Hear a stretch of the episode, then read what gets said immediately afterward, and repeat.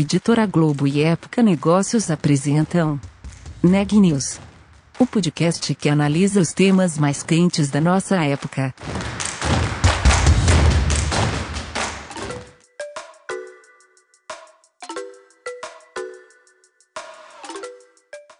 Olá, meu nome é Ana Laura Stachewski, eu sou da Época Negócios e você está ouvindo mais um episódio do Neg News nosso podcast sobre os impactos da pandemia do coronavírus na economia e nas empresas.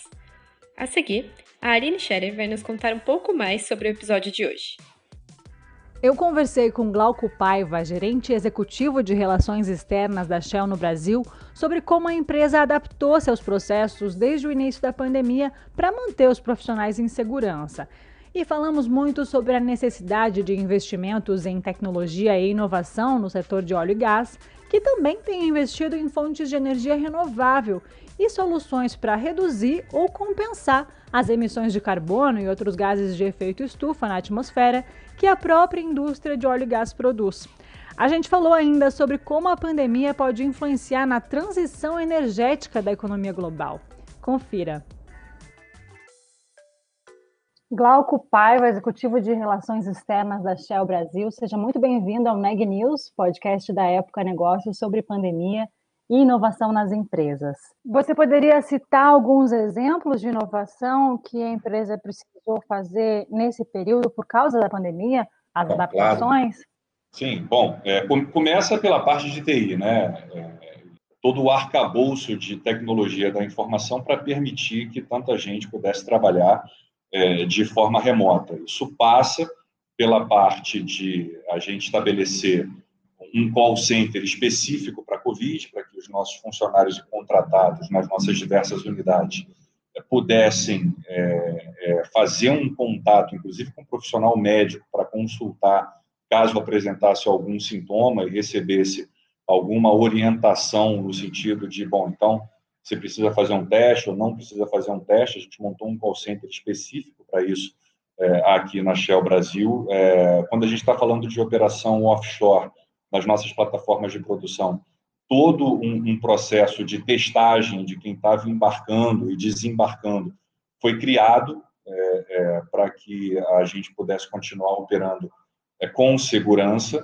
Né? É, e aí, assim, a parte de varejo, postos de combustíveis, é, é uma outra empresa, uma joint venture da Shell que gerencia isso, então não tem uma visibilidade tão próxima dos postos de combustíveis, mas eu posso te dizer que também ali é, uma série de adaptações precisou ser feita para que os postos permanecessem é, em funcionamento, garantindo segurança não só para quem estava encostando para abastecer o carro, mas também para toda a equipe é, de trabalho que estava ali oferecendo serviço.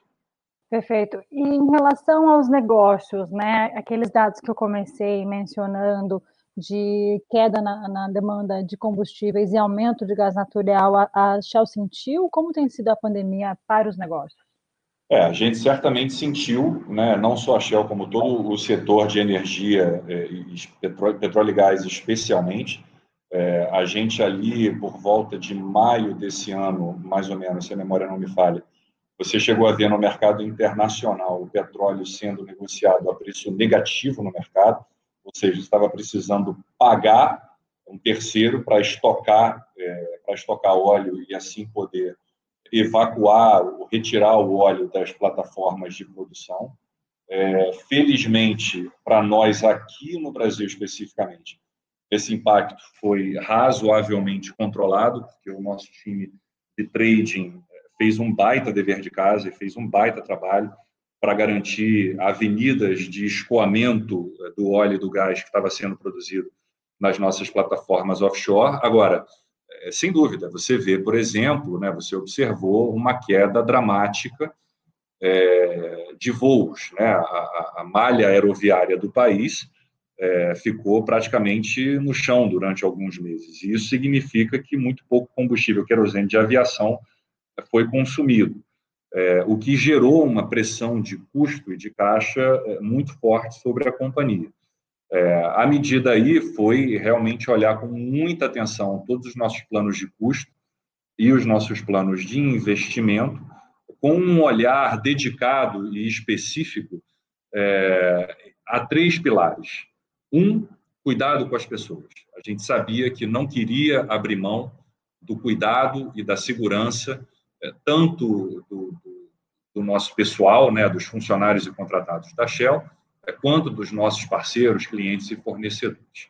Dois, continuidade de negócios. Sabendo que você não quer abrir mão é, do cuidado né, e da saúde de, de quem está caminhando com você, como é que você garante, mesmo diante desse quadro, é, um, um sistema, um conjunto de sistemas que te permita continuar operando sem maiores atropelos.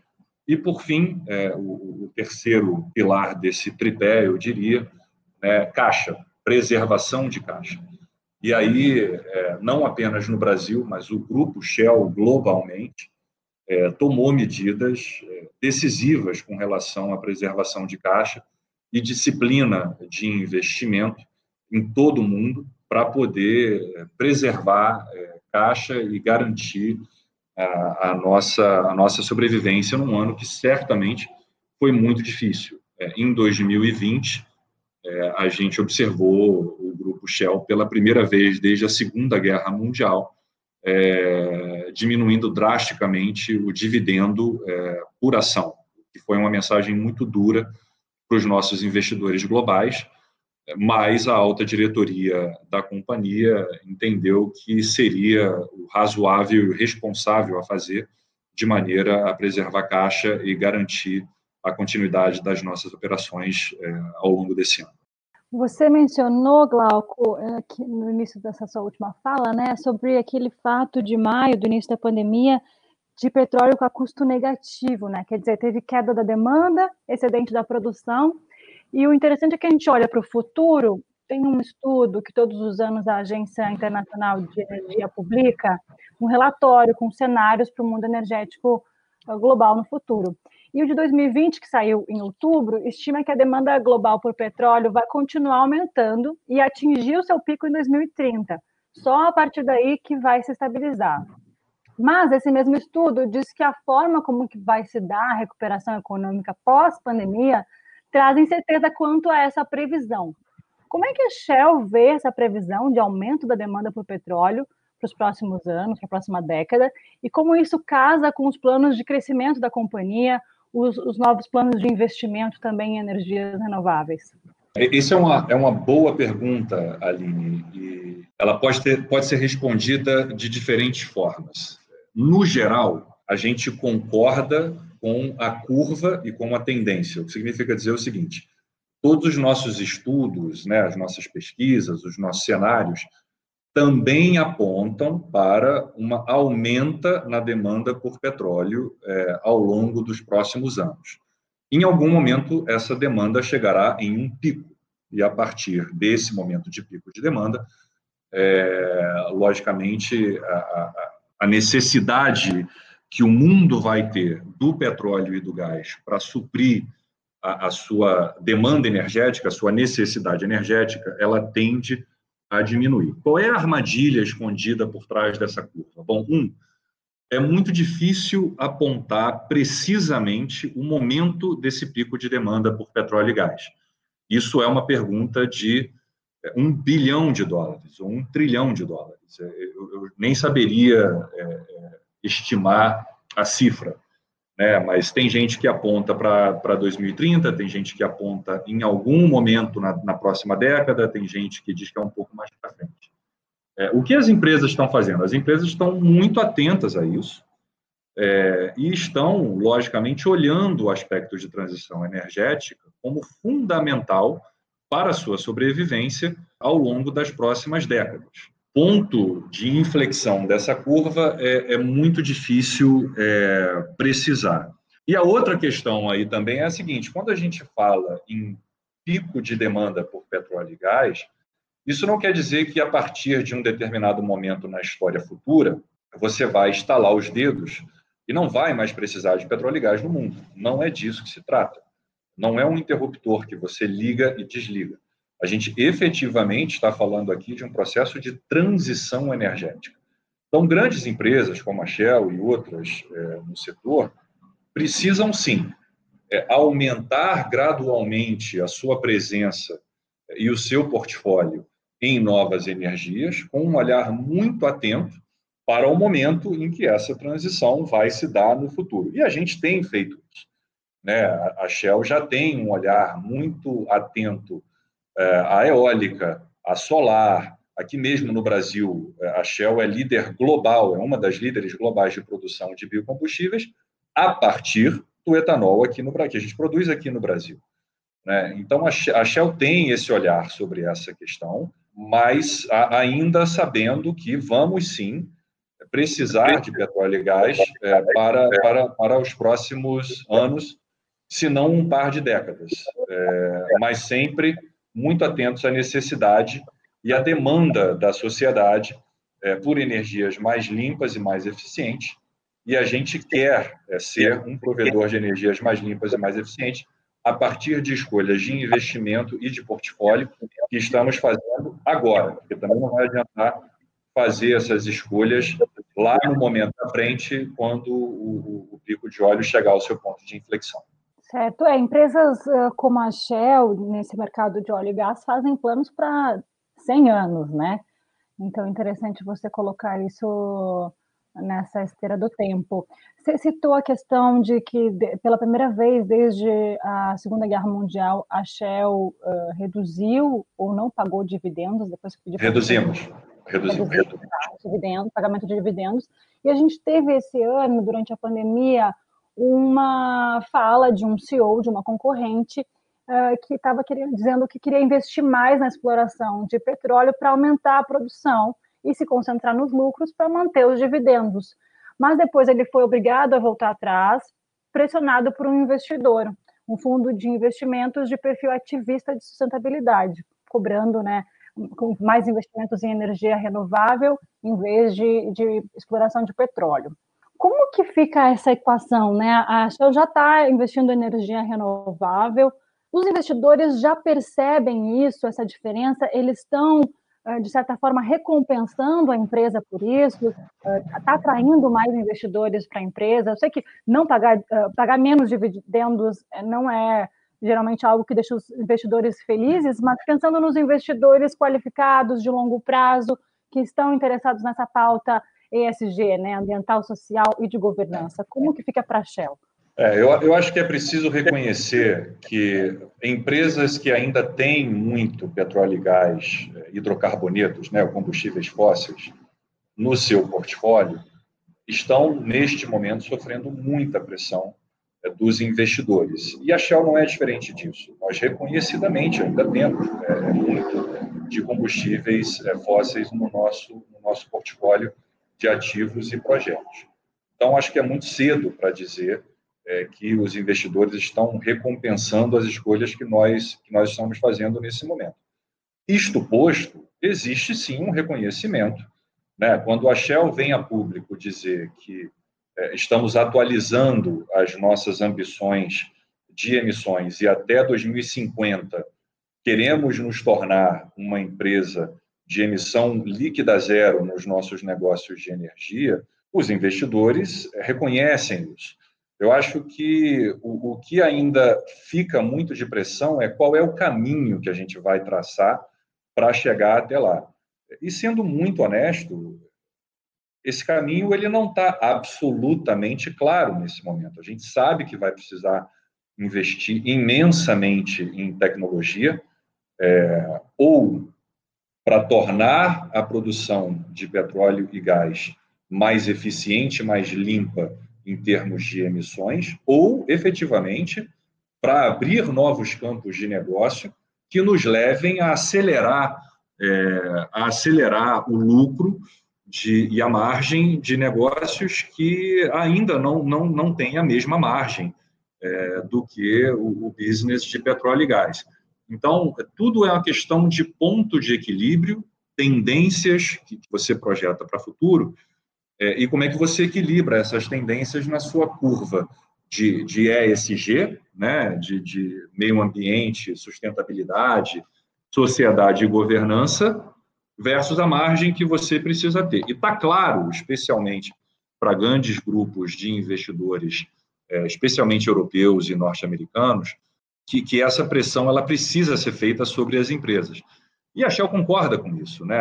A Shell é signatária do Acordo de Paris, por exemplo. Nós queremos, a nossa ambição é de nos tornarmos uma empresa de emissões líquidas zeros até 2050 em todos os nossos negócios de energia, ela está em linha com é, um mundo abaixo de, de 1,5 grau, né, que é a ambição climática do, atualizada do Acordo de Paris. Agora, é necessário reconhecer também que a gente não vai conseguir fazer isso sozinho. Né? É, nenhuma empresa ou nenhum setor vai conseguir é, implementar uma mudança tão radical caminhando sozinho. A gente precisa, sim, é, que a sociedade assuma novos padrões de comportamento e que governos também entrem em discussões, por exemplo, aqui no Brasil, sobre precificação e mercado de carbono. Isso acaba funcionando como um, um alavancador dessa proposta, dessa ambição que, que a Shell e outras empresas do setor também é, já, já externalizaram, já tornaram públicas é, sobre a, a, a meta de, de se tornarem ou carbono neutro ou reduzir drasticamente as suas pegadas de carbono ao longo das próximas décadas. Mas a gente vai precisar, de novo, desse, desse tripé, né, desse conjunto caminhando junto, a iniciativa privada, a sociedade civil eh, e governos, que a gente vai precisar de um arcabouço, inclusive de mercado, uh, para propor as soluções de negócio que nos levem até lá. É, vai, ser, vai ser impossível para empresas privadas, eu me arriscaria a dizer, chegar aonde a gente quer chegar, a não ser por um caminho de business. A gente precisa ter os nossos pleitos e as nossas aspirações de sustentabilidade diretamente ligadas aos nossos portfólios e aos nossos investimentos de negócio. É, senão a coisa não se sustenta. Você menciona a questão do, da, da, legislação quanto ao mercado de crédito de carbonos, né? Como isso seria para a Shell? A Shell poderia entrar nesse mercado de que forma? E essa ambição de reduzir as emissões quer dizer, se tornar eh, uma empresa zero em emissão líquida de carbono até 2050. O que, que isso significa na prática? Né? Por enquanto é uma ambição, não é uma meta. E como que a, a Shell vai conseguir atingir essa ambição até 2050 através de novos negócios e mudando os seus, seus negócios atuais?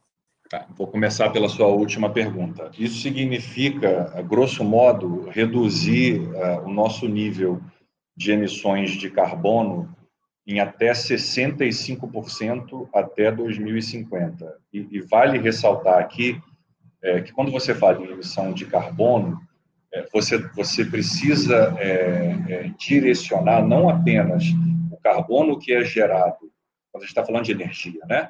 É, você precisa endereçar não apenas o carbono que é gerado na produção da energia, mas também na queima final. Então, por exemplo, se você considerar o petróleo do poço ao posto, 85% das emissões se dão no ato da queima final. Significa dizer o seguinte: eu, você, dirigindo o nosso carro, né, a gente está queimando gasolina e 80%, 85% é, do, do perfil de emissão de carbono se dá quando nós, consumidores finais, é, é, queimamos o combustível é, no, nos nossos veículos, é, é, ou individuais, ou, ou, coletivos, ou o que quer que seja.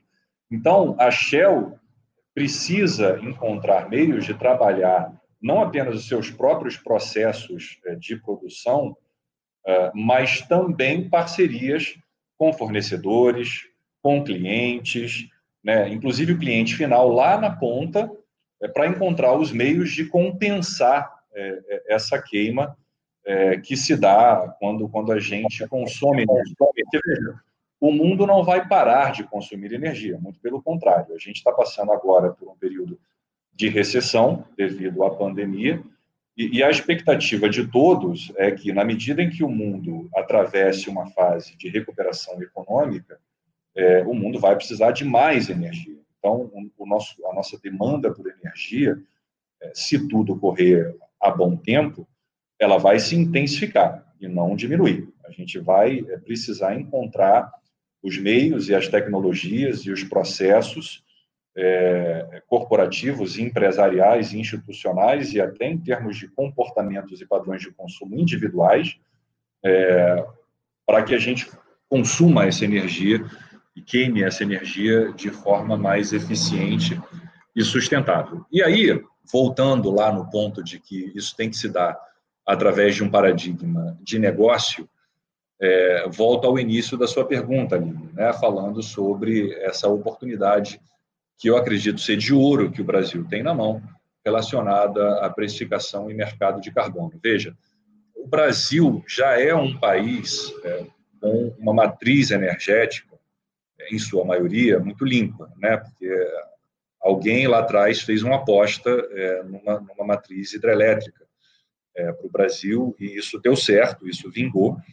É, então, boa parte da nossa matriz, hoje em dia, ela é hídrica e é limpa. O Brasil é, ele é um dos líderes mundiais na produção de biocombustíveis. O nosso etanol é um produto consagrado é, mundialmente, o etanol de cana-de-açúcar. O Brasil tem um enorme potencial solar e eólico. É lógico que a gente precisa ser muito realista quando a gente fala dessas novas energias. São energias intermitentes e você precisa encontrar os meios e as tecnologias para conseguir suprir ou garantir o suprimento no, em momentos em que é, eólica e solar passem por, por algum período de intermitência, mas o potencial do Brasil é enorme.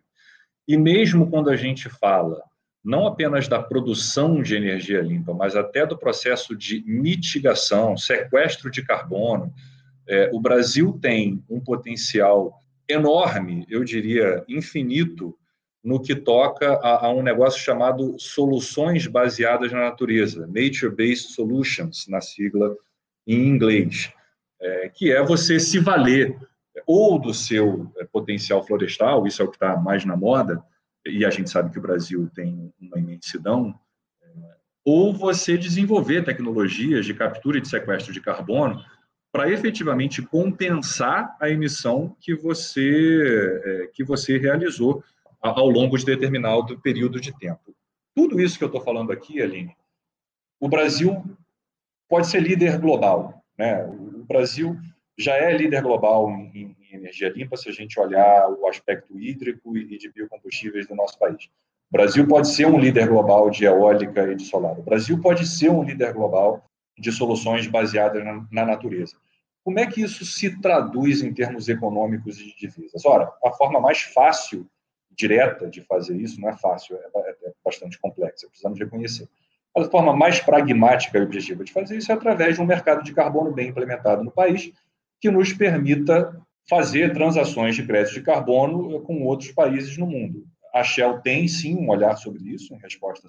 Entendemos que para o Brasil melhor seria realmente um mecanismo é, de crédito livre e mercado de carbono e não uma taxação como alguns países, alguns outros países entendem ser melhor fazer. É, mas para isso a gente precisa de muita discussão regulatória, a gente precisa de muita discussão, inclusive no parlamento, para ter certeza de que a gente está fazendo e vai desenvolver é, um perfil e um sistema é, que seja reconhecido internacionalmente, respeitado internacionalmente e que permita destravar negociações de carbono para diversas empresas que, que estão atuando aqui no Brasil e, e que vão precisar eh, dessas ferramentas de mitigação e compensação através do mercado. É, o mercado de crédito carbono realmente tem muito potencial para o Brasil. Pensando em outras soluções, Glauco, você mencionou a área de negócios nova criada pelo, pela Shell esse ano, de 2020, as soluções baseadas na natureza para essas soluções, eh, para esses problemas que ainda tem na, nas outras fontes de energia menos poluentes, as soluções estão começando a aparecer, né? E acho que pode ser um campo muito fértil para a Shell e para suas empresas concorrentes. Tem também a questão do metano, né? Como você transforma lixo em, em gás. Como é que pretende ser essa área de nova área de negócios? Né? Vocês vão fazer parcerias com startups, tem novos funcionários, essa área de inovação está no Brasil? É, a gente, a tecnologia é a resposta para tudo, né? Especialmente quando a gente está falando de um setor como, como o energético. Assim, é, a gente, eu costumo brincar que a gente está sempre a um garoto num porão do MIT descobrindo uma super bateria de uma grande revolução no mercado. Isso pode acontecer a qualquer momento. Né? Pesquisa e tecnologia, sem dúvida, é uma prioridade para a Shell. Só aqui no Brasil a gente tem parcerias com mais de 20 universidades e institutos em todo o país é, para olhar pesquisa e desenvolvimento em diferentes frentes, tá? desde sequestro de carbono e novas energias, até desenvolvimento de tecnologias de sistemas de produção mais eficientes em águas profundas. Quer dizer, a gente olha desde o hidrocarboneto, desde o combustível fóssil e como tornar essa produção mais eficiente, até o estado da arte é, de, de novas energias, passando por tecnologias de sequestro de carbono. É, então, como eu falei, mais de 20, mais de 20 universidades e institutos de pesquisa têm parceria com a Shell só aqui no Brasil, não vou falar ao redor do mundo, eu não, não teria esse número de cabeça, mas para você ter uma ideia de que a gente tem um olhar é, dedicado e atento para isso. É, e as coisas estão acontecendo, não precisa ir muito longe. A Raizen, que é uma joint venture da Shell aqui no Brasil, é responsável pela nossa produção de biocombustíveis, já trabalha com produção de etanol de segunda geração, como a gente chama, né? que é o etanol produzido a partir do bagaço da cana. O que significa dizer o seguinte: pela mesma área plantada, você tem um ganho incremental de energia produzida. É, então, o que a tecnologia nos reserva, o tempo dirá. A, a, a grande questão aí é você ter um olhar sempre muito diligente é, que possa te apontar é, um momento em que essa tecnologia está pronta para ganhar escala, porque investir em tecnologia é, é, é uma brincadeira cara é, e, nem sempre uma, uma, um, grande, um grande salto tecnológico tem a possibilidade de ganhar escala de maneira muito rápida. É, e isso tudo gera uma equação que, que é ao fim e ao termo, econômica, é, para que os negócios possam usufruir e lançar mão do que há é, de mais novo em termos de soluções tecnológicas, ao mesmo tempo em que mantém a, a, a sua, a sua própria sustentabilidade. Mas a gente está de olho é, nisso aqui na Shell, é, e certamente o investimento em P&D é, é, algo que nos é muito caro é, e sabemos que daí podem vir é, muitas, muitas soluções para o futuro. A gente falou bastante da questão ambiental, né? Quero lembrar que ela está muito atrelada à questão social. Só para ilustrar esse fato de uma forma muito simples, a gente tem notícias de pessoas já muito pobres que perderam emprego e renda durante a pandemia e passaram a cozinhar com carvão, que é mais barato e poluente que o gás natural, por exemplo. Uh, quer dizer, uma empresa que colabora na redução da pobreza também uh, está colaborando em frear as mudanças climáticas. Como a Shell tem trabalhado os aspectos sociais, desde como lida com as comunidades no entorno, até a diversidade e inclusão na sua força de trabalho e fornecedores? Bom, obrigado, obrigado pela pergunta. Acho que é uma pergunta fundamental, Aline. É, a gente tem sim um programa muito robusto de investimento social, e aqui eu vou falar especificamente do Brasil, né? A gente tem uma série de projetos, é, desde reconhecimento à classe artística a partir do Prêmio Shell de Teatro, que é está rodando há 32 anos e é, quiçá, o, o prêmio mais tradicional da categoria no país. A gente tem um programa como o Shell Iniciativa Jovem, que há 20 anos é, tem um olhar dedicado para jovens empreendedores e, e, como capacitar esses jovens empreendedores é, para transformar suas ideias em negócios viáveis. Esse programa, como eu falei, já tem, já roda há mais de 20 anos aqui no Brasil, já tocou mais de 20 mil pessoas. A gente atualmente tem uma rede, só dentro do Iniciativa Jovem, uma rede de aproximadamente 300 negócios ativos, quer dizer, empreendedores que receberam capacitação desse programa, e atualmente essa rede movimenta aproximadamente 60 milhões de reais, é, gerando emprego em, em diversas partes do país. A gente tem uma relação muito próxima com comunidades de entorno no nosso negócio, notadamente quilombolas e pescadores é, nos estados do Rio de Janeiro e Espírito Santo, que são ah, os estados que compõem a área de influência do nosso negócio de águas profundas e aonde estão localizadas as nossas, as nossas plataformas um, de petróleo e gás, isso sem contar em todo o trabalho que é desempenhado pela Raizen, que é uma outra empresa que tem um olhar mais dedicado para o varejo de combustíveis, ou seja, os postos. Né? É, eu posso te dizer, Aline, que numa conta muito rápida, a gente só, só em ajuda humanitária é, relacionada à, resposta a essa, a essa crise pandêmica no Brasil, a gente investiu por baixo cerca de 12 milhões de reais. E isso vai desde voucher de combustível para profissionais de saúde até a montagem de uma é, cozinha, é, de uma cozinha comunitária no Morro da Providência, no Rio de Janeiro, onde foram servidas mais de 9 mil refeições é, para quem estava precisando realmente na ponta. Então, a gente tem um leque de investimento social é, que é muito amplo e muito diverso aqui no Brasil, e, e ele, e ele movimenta é, muita gente e, e muito dinheiro. É, o que, é, para falar a verdade, eu acho que uma empresa como a Shell, a gente, a gente precisa estar presente nesse campo, é, porque a gente é a nossa obrigação. Né? A gente é uma empresa grande, é, com uma presença relevante no país, e isso passa pelo fato não de querermos ser bons vizinhos tão somente, mas pelo fato de que no Brasil é, a Shell é tocada por brasileiros, né?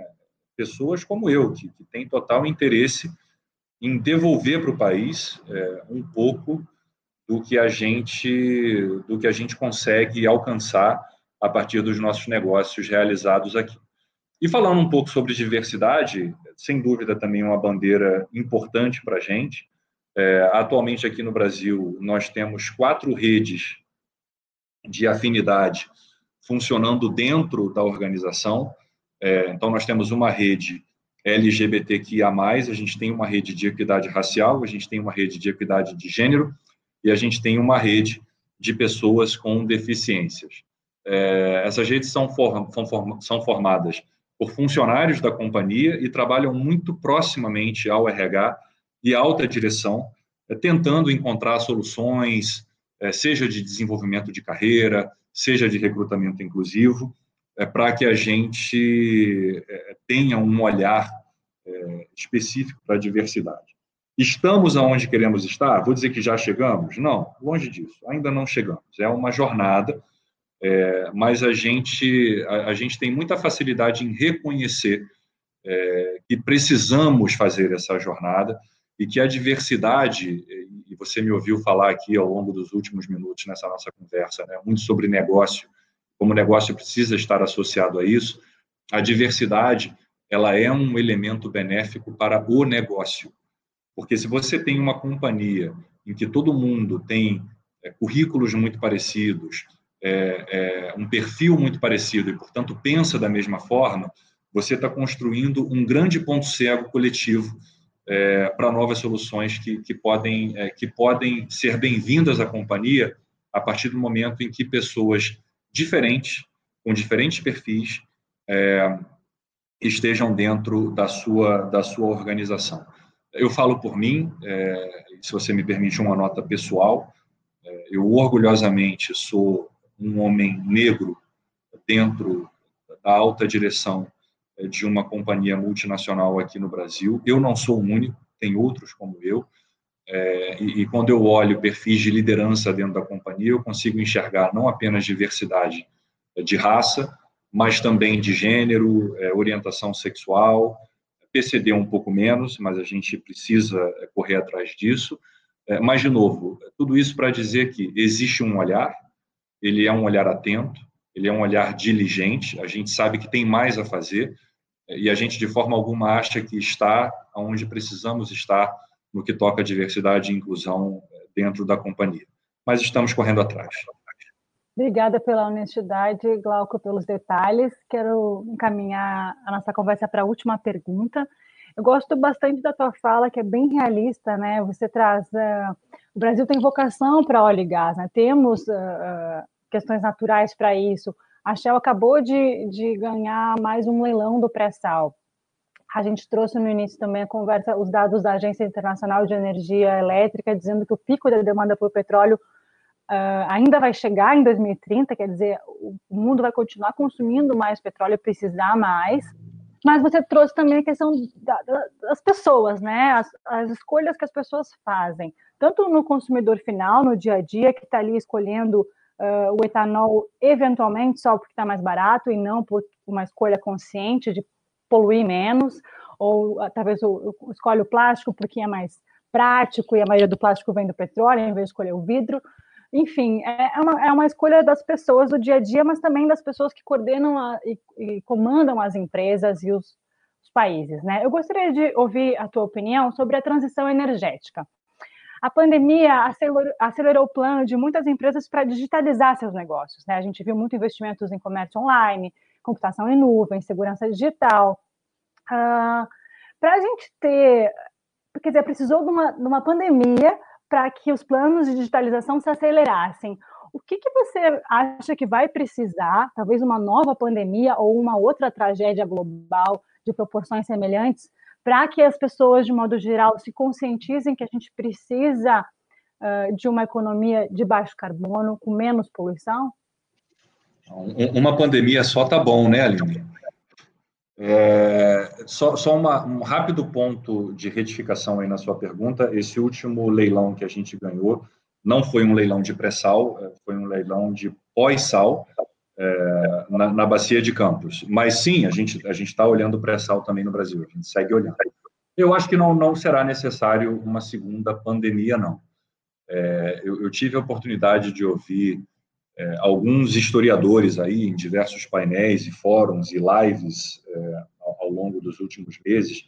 E se tem uma coisa que eu acho que é consenso entre historiadores e sociólogos que estão olhando muito mais detidamente, atentamente tudo o que está acontecendo no mundo, é, é, que um episódio como esse que a gente está atravessando, ele acelera a história, né? ele, ele acelera tendências.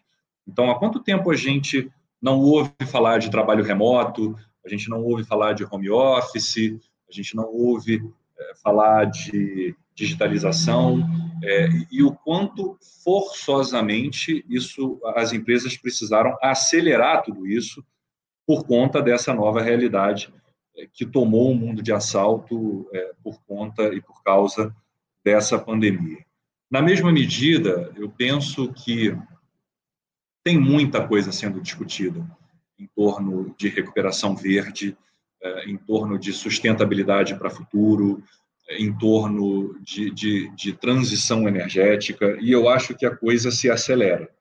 É, a própria Shell, quando diz que, que pretende se tornar uma companhia é, de emissão líquida zero em seus negócios de energia até 2050, isso é a atualização de uma ambição climática que já estava aí, e a gente tornou essa ambição climática é, ainda mais é, ainda mais ambiciosa, né? A, gente quer fazer mais num período de tempo mais curto, porque entendemos que esse é o caminho e esse é o caminho que a sociedade vai seguir, que a sociedade vai exigir. E quando eu falo sociedade, eu estou falando também dos investidores. Né? Então, eu acho que esse, esse alarme que, que você, a que você se refere, ele já soou. E, eu não acredito que a gente vá precisar de uma, de uma segunda onda pandêmica ou, ou de uma segunda crise global nessas proporções, é, para que pessoas e empresas adotem medidas cada vez mais eficientes é, daqui para o futuro.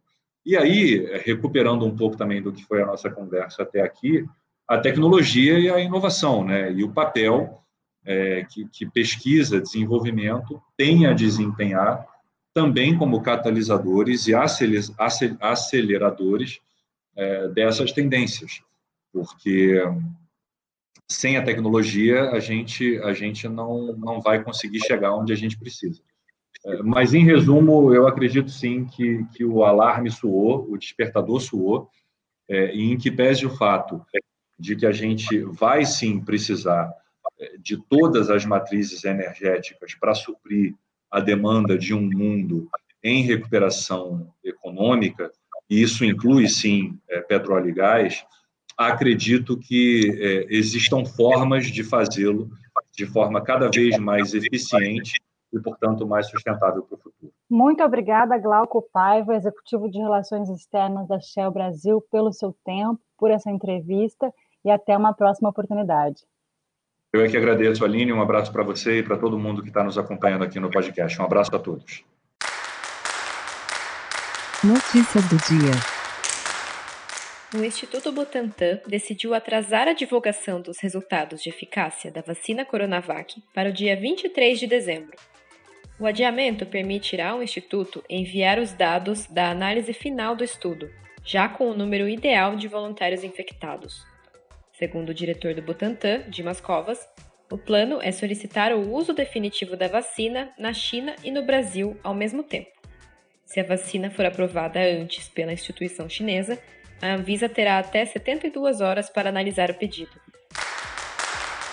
A Federação Nacional de Saúde Suplementar se posicionou contra a inclusão da vacina contra a Covid-19 no quadro de serviços dos planos de saúde. Segundo o presidente da federação, João Alceu Amoroso Lima, a venda das doses na rede privada durante o período inicial de imunização aumentaria a desigualdade no acesso à vacina ele lembrou que o Brasil é reconhecido por seu Plano Nacional de Imunização e disse que as doses poderão ser ofertadas em unidades privadas no futuro, assim como ocorreu com outras vacinas. Segundo o último boletim divulgado pelo Conselho Nacional de Secretários de Saúde, o Brasil tem 6.927.145 casos confirmados de Covid-19. O número de óbitos chegou a 181.000 835, o que nos dá uma taxa de letalidade de 2,6%. O Neg News de hoje fica por aqui. Obrigada pela audiência e até amanhã.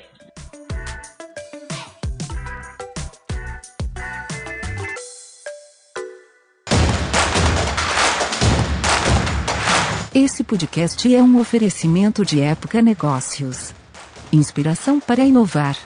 Não deixe de conferir nossos outros podcasts. Presidente Entrevista Presidente. The Office. E os negócios da nossa época. Ouça, acompanhe, compartilhe. Vamos fazer deste podcast o nosso ponto de encontro.